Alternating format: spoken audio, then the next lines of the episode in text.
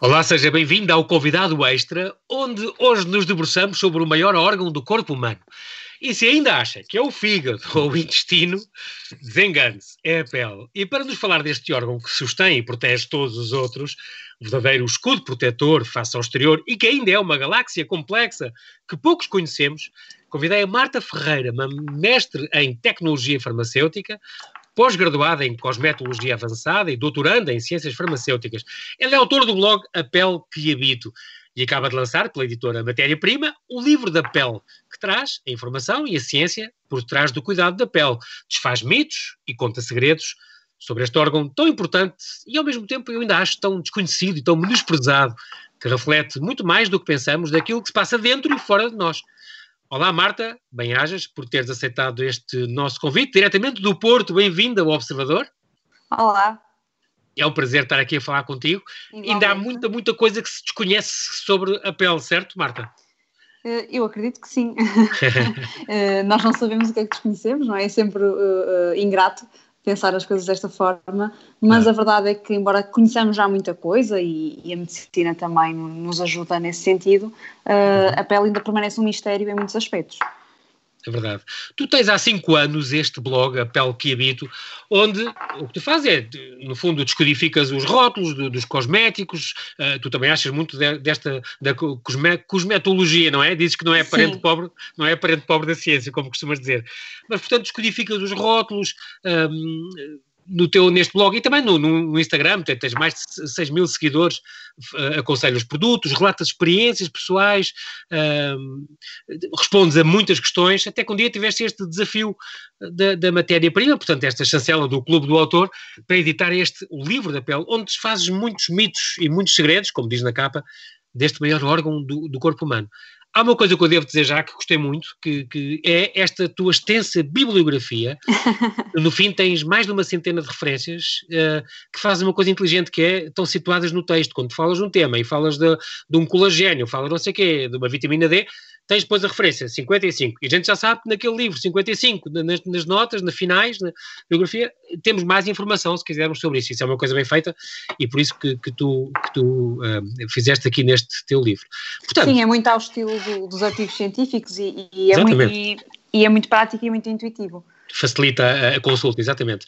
É esta coisinha que nós todos temos, que tem 2 a 3 milímetros de espessura, afinal tem uma importância extraordinária porque nos protege de imensa coisa e diz muito sobre a nossa saúde e, e sobre o, o, nosso ambiente. Tem, tem, há muitas interações, não é? é? é? muito mais importante do que nós pensamos. Cá não ligamos, mas é. Sim, a lista de, de, funções da pele é quase, não diria interminável, mas é, é, muito extensa. É uma barreira física, uma barreira química, microbiológica, eh, uhum. uma barreira de, de, temperatura. Portanto, uh, a pele tem imensas funções. Tem também uma função de comunicação que eu acho fascinante, de, de mostrar quando estamos, quando nos estamos arrepiados é porque estamos ou assustados, ou uh, não só com frio, mas também estamos assustados. Quando coramos porque estamos envergonhados ansiosos, portanto tem todas estas funções uh, e no fundo é um órgão tão óbvio e que se calhar ao uhum. qual nós não damos tanta importância como damos a um coração ou a um cérebro. Exatamente, e é engraçado, e também tem essa função, por exemplo, elimina resíduos também, um, tem essa função também, também de, de, de limpar, uh, uh, muito curioso. É, além da pele, também como tu costumas chamar, também temos os anexos cutâneos que também são muito importantes. O pelo, as unhas, o cabelo, tudo isso é também um mundo de, de, de coisas uh, uh, à volta de, da pele e, e, todos estes anexos. Eu acho que íamos começar já por desfazer, desfazer algumas coisas que eu estou mesmo curioso. Por exemplo, vamos falar dos cabelos. O cabelo tem uma função, a gente sabe, não é? Protege o couro cabeludo da radiação solar, variações de temperatura, tudo, daqui contas tudo, cresce à volta, em média, um centímetro por mês e tal. Mas, por exemplo, primeiro mito, lavar o cabelo todos os dias uh, deve-se ou não se deve? Depende da pessoa. De facto, há pessoas que precisam de lavar o cabelo todos os dias uh, para se sentirem bem com elas mesmas, para se sentirem limpas e, e isso não pode ser reprimido. Portanto, não faz mal nenhum. Uh, fisiologicamente não há qualquer inconveniente, porque produtos uhum. capilares, produtos de limpeza capilar já estão adaptados para esse tipo de lavagem, são mesmo produtos de uso frequente. Uh, uhum. E se a pessoa sente essa necessidade, faz todo sentido lavar o cabelo todos os dias. Para sentir bem. É mais importante a pessoa, não, ou seja, sabendo que não faz mal, é mais importante a pessoa sentir-se bem com ela própria, com ela mesma, do que estar aqui às vezes a, a tentar poupar em coisas que não tem que poupar Exato. de forma alguma. Não, mas é uma, é uma, questão, é importante, e por acaso, ao ler o teu livro, Marta, uh, isso ressalta muito, que tu, e tu falas muito disso, a questão da autoestima. É, é muito Sim. importante. A pele, como no fundo é o nosso passaporte, como a gente se apresenta aos outros, a cor dos olhos, o cabelo, o estado da nossa pele, a cor, o bronzeado, etc. Um, é muito importante, os, falas, e quando falas dos produtos, concretamente da cosmética, a questão da, da autoestima. A pessoa se sente melhor, se vai experimentar uma textura, uma coisa, fica melhor, acha-se mais bonita, não sei o quê. Tudo isso é muito importante, porque uma pele com grandes problemas, com eczemas, com acne, com coisa, também ao mesmo tempo pode provocar esse desconforto psicológico que afeta tudo o resto, não é? É tudo psicossomático, no fundo. E, e tu fazes questão de dizer isso. É, é importante os produtos e, e, o sentirmos bem com a pele também para a nossa autoestima. E isso é, é muito importante. Sim, os é, produtos cosméticos são produtos de saúde, não é? Eles uh, contribuem para a nossa saúde na sua vertente física, por exemplo, uhum. a lavagem dos dentes, a lavagem das mãos, que previne as infecções uh, víricas e bacterianas, na, nossa, na, e na, na, componente psicológica e social da nossa saúde, e aí é que entra a questão da autoestima, a questão da nossa relação com os outros. Portanto, os produtos cosméticos atuam em todas claro, estas, claro. estas vertentes. Portanto, esta questão de lavar o cabelo todos os dias, se o torna mais oleoso ou não, isso depende do, da pele da pessoa e do produto usado, certo? Exatamente, sim, sim. Okay, há produtos que não são indicados para uso, para, há produtos de capilares que não são indicados para uso diário, por exemplo, os anticaspa, alguns não são, portanto, Sim. se a pessoa usar um shampoo para uso frequente, pode estar totalmente tranquila. Muito bem. Esta questão, este mito também de cortar o cabelo uh, com mais frequência torna-o mais forte ou não? De forma alguma. pode, é um mito. pode dar a impressão que o cabelo fica, uh, cresce mais rápido, porque é aqui uma questão de contraste, não é? O nosso cabelo estava muito comprido. Sim. Qualquer centímetro a mais que cresça, não se nota. Uh, deixa, é, é, aqui uma questão de percepção. Se nós cortamos muito e se no mês a seguir ele cresce um bom bocado, não é? Em termos relativos, o crescimento é muito maior. Portanto, há aqui uma percepção que ele cresceu mais, quando na verdade não cresceu tanto assim. Cresceu exatamente a mesma coisa. Exatamente, exatamente. Um, outra, outro mito, outro mito não, outra coisa que tu avisas, uh, coloração, modelação, isto agora é mais para as senhoras, coloração, uhum. modelação, o alisamento permanente, deve ser feito com cuidado porque pode provocar danos irreversíveis ao cabelo, certo?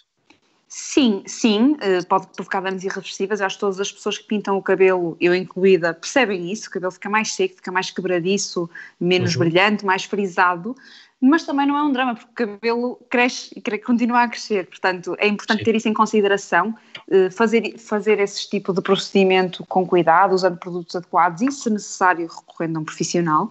Uh, mas realmente não, não, não, é grave, porque a questão com o cabelo é que tudo o que façamos na haste, no cabelo propriamente dito, não vai afetar a raiz. Ah, Portanto, okay. No limite, ele volta a crescer uh, e, e, fica tudo bem outra vez. E, exato, e cura isso. E outra coisa que tu dizes que é essa, a questão de secar, secar com secador ou secar ao ar. E tu dizes às vezes que pode ser pior até secar ao ar. Sim, uh, descobriu-se que o facto da umidade, quando a umidade permanece muito tempo durante o cabelo, pode também se uh, deteriorar algumas características da sua estrutura interna.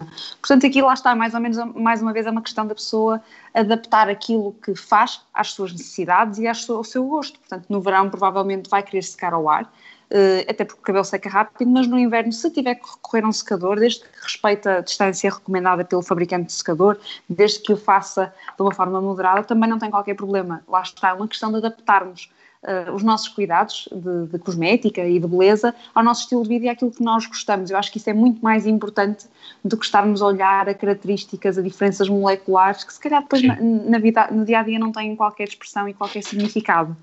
Não, não, já sei também que é mito a questão de se dormirmos com a cabeça molhada, as raízes do cabelo apodrecem, portanto, isso já sabemos que é um mito.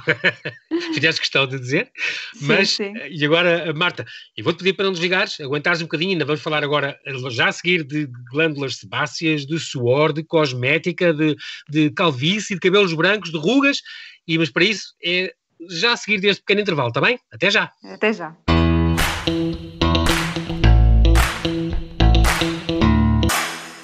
E estamos a falar com Marta Ferreira, a nossa farmacêutica especialista na pele, que acaba de lançar este O Livro da Pele, que vem-nos contar mitos e segredos do maior órgão do corpo humano, através da editora Matéria-Prima, uma chancela do clube do autor. Estávamos a falar, já falámos de cabelos e da, e da importância que tem a pele e das sua, as suas funções, muitas. Um, agora ia falar de, de, outro assunto, por exemplo, as glândulas sebáceas. O que é que afinal são, uh, Marta? E, e, e, que, como toda a gente tem uma pele oleosa, uh, detesta isto. E, portanto, há, por exemplo, aquele mito de se lavar muitas vezes, a pele cria mais sebo. Isto é verdade ou não? Também não é verdade, e, e a explicação é um bocadinho aquela que, que, falei há pouco para o cabelo. Portanto, nós quando lavamos a pele e ela fica perfeitamente limpa, uh, qualquer excesso de sebo torna-se muito incómodo. Portanto, há aqui uma sensação que a pele pode ter ficado mais oleosa do que aquilo que estava.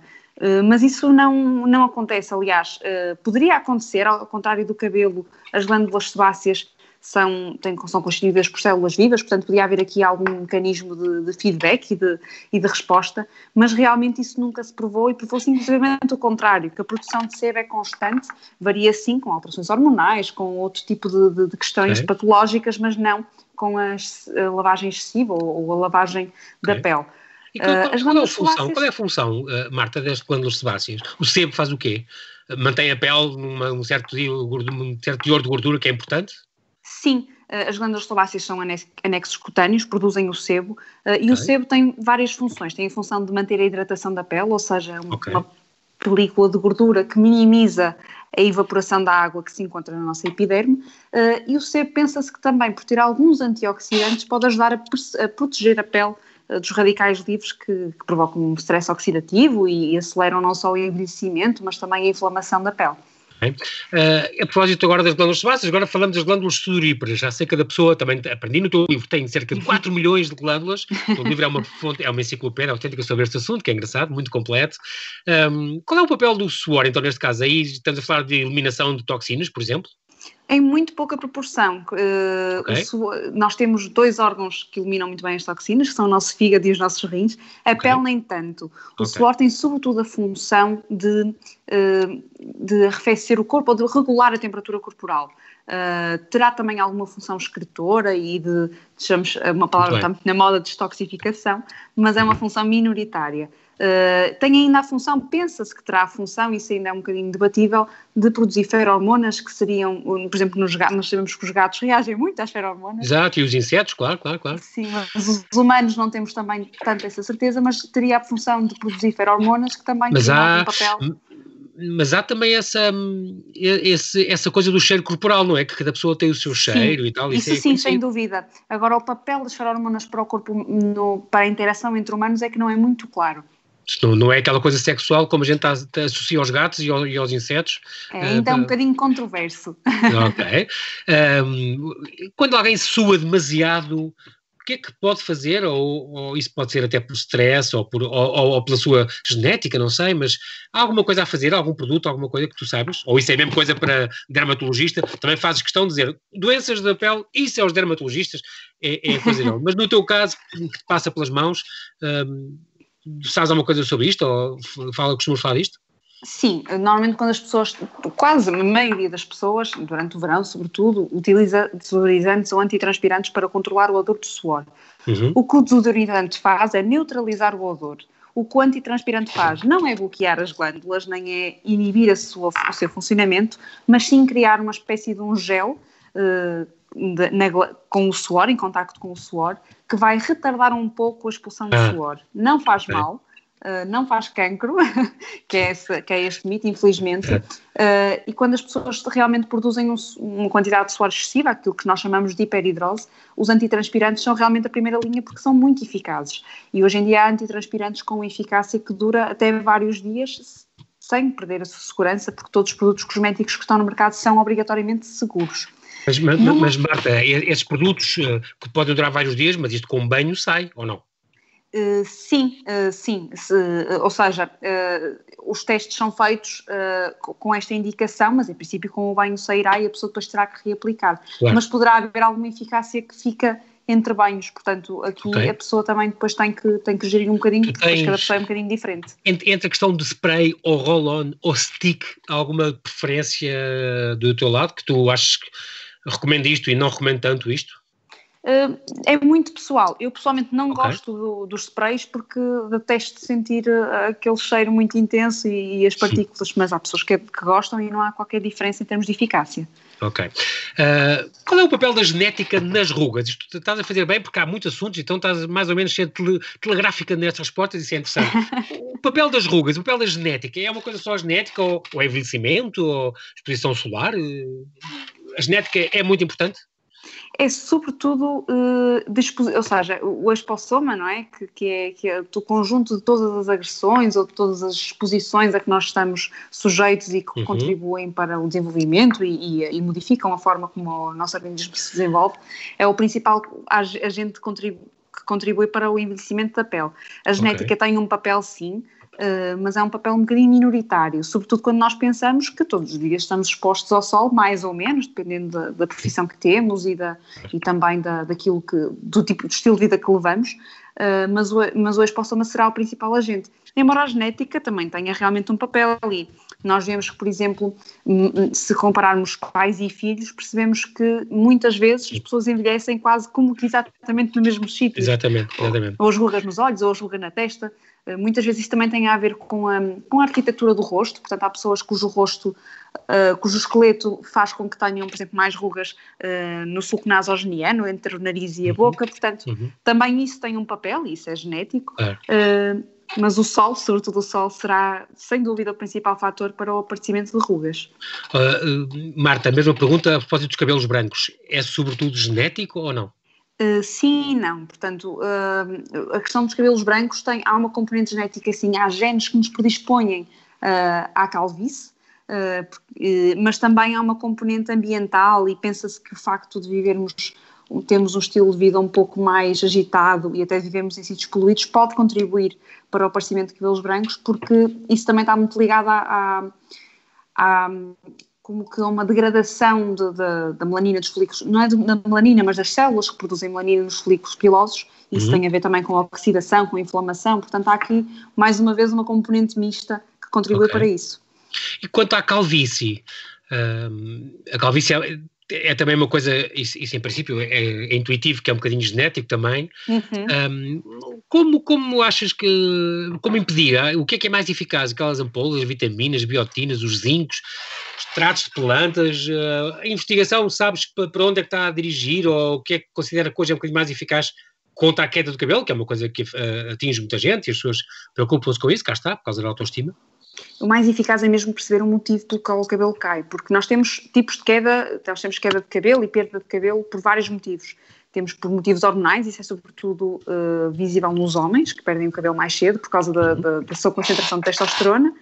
Temos pessoas que têm um, patologias autoimunes que fazem com que o cabelo se perca em peladas, não é? Uh, e aquilo que é mais eficaz é aquilo que é adaptado a cada queda de cabelo. Não há recomendações gerais para a queda de cabelo e há quedas de cabelo uh, por motivos que, que, não lembram a ninguém. É, é mesmo a um mundo muito, muito diverso. Até, até por stress ou sim, pode haver uma coisa que não é. Sem dúvida, sim. Isso afeta imenso, também já ouvi dizer. Muito bem. Uh, falas também no teu livro da melanina, do, dos 100 tons de peles diferentes, dos fotótipos da escala de Fitzpatrick. Portanto, é o mundo que as pessoas têm que saber. As sardas, conforme a, se tem sardas ou não, a facilidade de bronzear e tal. Pronto, vamos ao envelhecimento. Um, a idade não é o fator mais relevante, mais relevante para o grau de envelhecimento da pele. É uma coisa um, que tu explicas e, e, é também um mito, não é? Porque uh, realmente não é a idade uh, que as pessoas pensam, o envelhecimento da pele, mais velha e tal. Mas não, por exemplo, o trabalho no exterior, um trabalho no exterior, ao, ao ar livre ou com, com, ao sol, por exemplo, envelhece muito mais. Portanto, há esta questão também do, do, do fotoenvelhecimento, não é? As, radiações ultravioletas, o A e B, a luz azul, tudo isto, esta exposição solar, um, tudo isto são fatores que envelhecem a pele, certo? E que fazem aparecer rugas. Sim, sem dúvida. Mais uma vez voltamos aqui ao expossoma e, e mais, uh, com mais foco na exposição solar. De facto, nós, eu, eu até convido as pessoas a fazerem um exercício no livro, a pensarem em duas pessoas com a mesma faixa etária, uhum. em que uma delas tenha trabalhado no exterior, por exemplo, na construção civil ou na agricultura, e outra tenha trabalhado mais em ambiente de escritório ou trabalho doméstico. E, de facto, quando nós comparamos a pele destas duas pessoas, uh, na maioria dos casos vamos encontrar uma diferença enorme, embora estas pessoas tenham, tenham a mesma idade, o grau de envelhecimento é muito Sim. diferente por isto mesmo.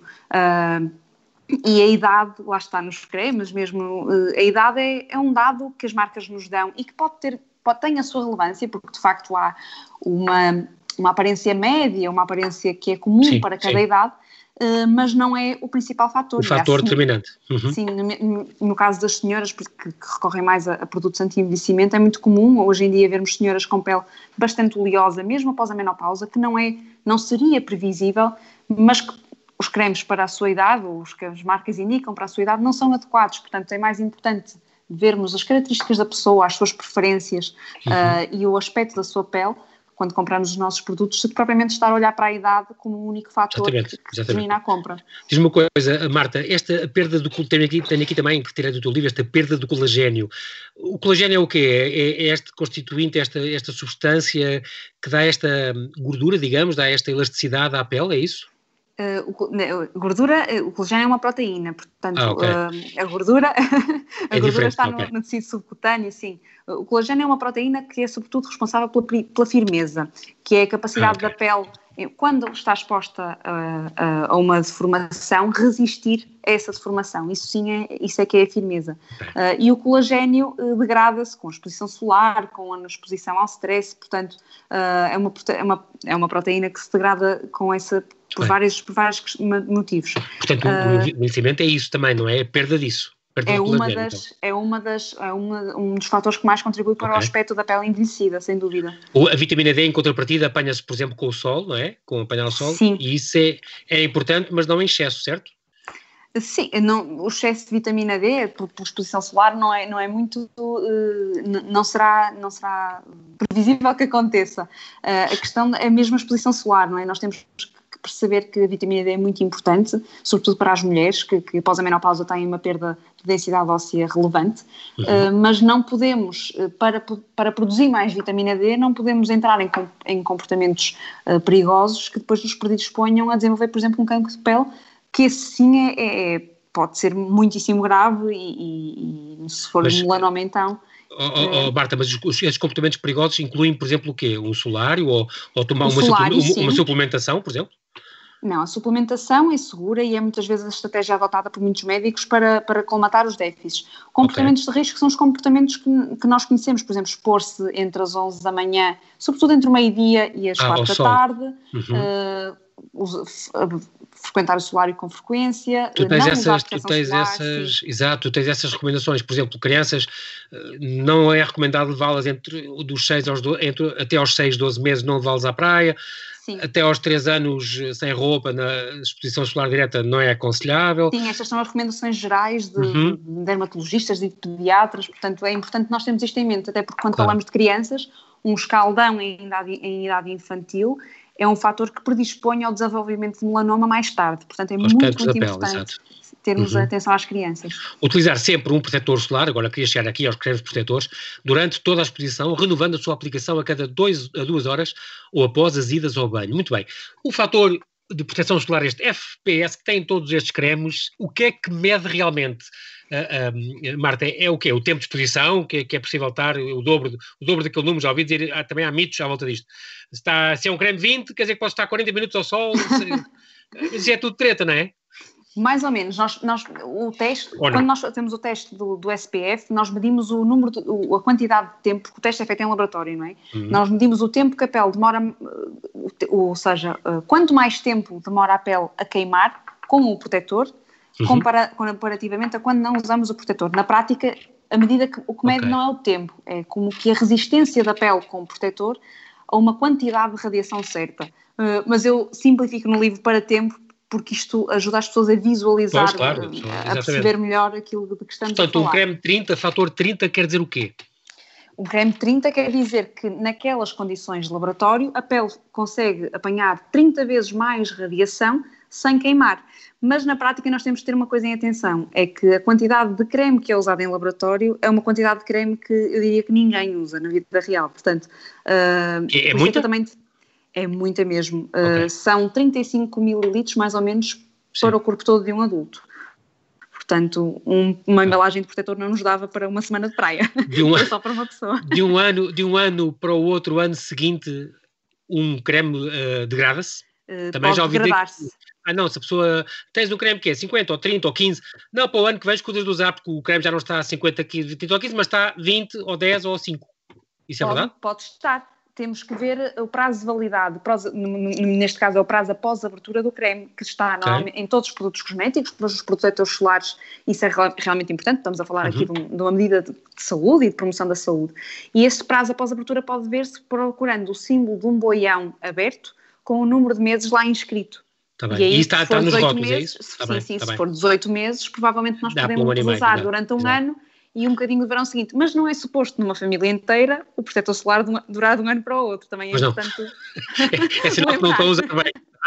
Exatamente. Vamos então, temos aí 3, 4 minutos, vamos então a, a, mais um, dois ou três mitos. Por exemplo, uh, que implicações pode ter uma limpeza excessiva da nossa pele? Também estou a pensar um bocadinho, uh, não, não de propósito, mas uh, o álcool gel, todos os dias, toda a hora temos a lavar e com álcool, que é uma coisa que, um Sim. bocado agressiva também. A limpeza, mas mesmo sem ser álcool, a limpeza excessiva da pele, tomar banho duas vezes por dia, qual é o problema que isso pode ter? Pode degradar a nossa microbiota, que é, é o conjunto dos micro-organismos que habitam à superfície da nossa pele e com ela estabelecem uma relação de equilíbrio e, e, e protegem de certa forma.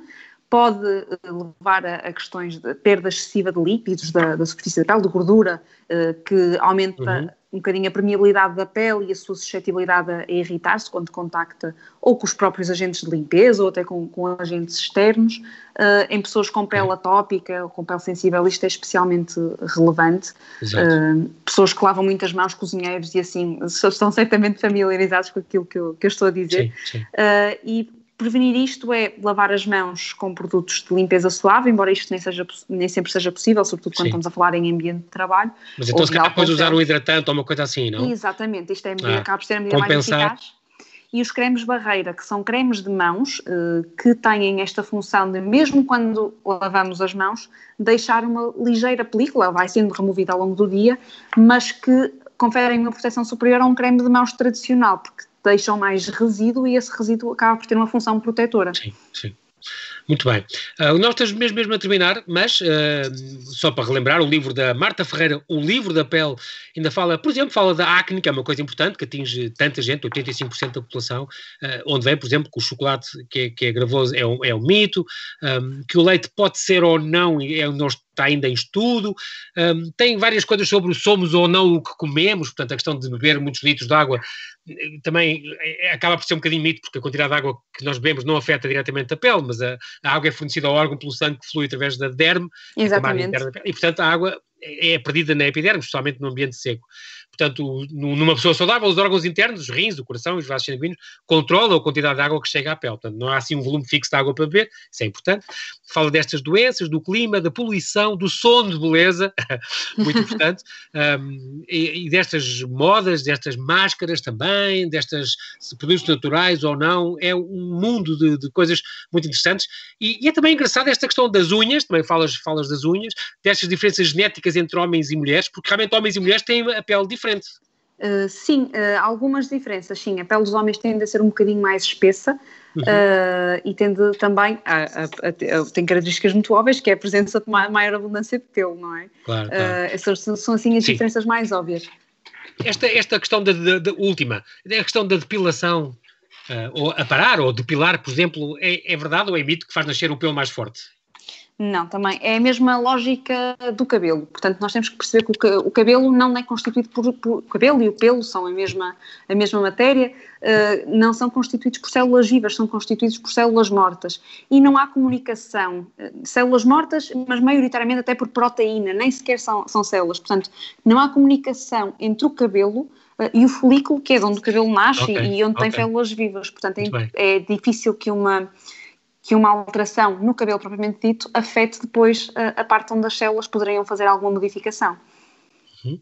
Muito bem, e pronto, é mesmo assim, em, em, em, rádio o tempo passa a voar, Marta. Marta Ferreira, queria-te agradecer muito uh, por, teres, por ter estado connosco aqui uh, no, no, Observador, da Rádio Observador. Agradeço o convite, sim. Com este teu livro da pele, ficámos a saber imensas dicas importantes, estes mitos, desmontar estes mitos e estes segredos do maior órgão do corpo humano. Já sabemos, há esta edição da matéria-prima, um, agora estão as feiras do livro ativas durante mais uma semana, a Lisboa e no Porto, até dia 13, portanto, se calhar é aproveitar, e, e, e neste este pavilhão, eh, arrancar este, arranjar este livro que nos dá os conselhos como, como manter, afinal, este que é o nosso maior órgão e ainda tão desconhecido e tão importante para a nossa saúde. Muito obrigado, Marta, mantém-te segura e obrigado pela tua disponibilidade.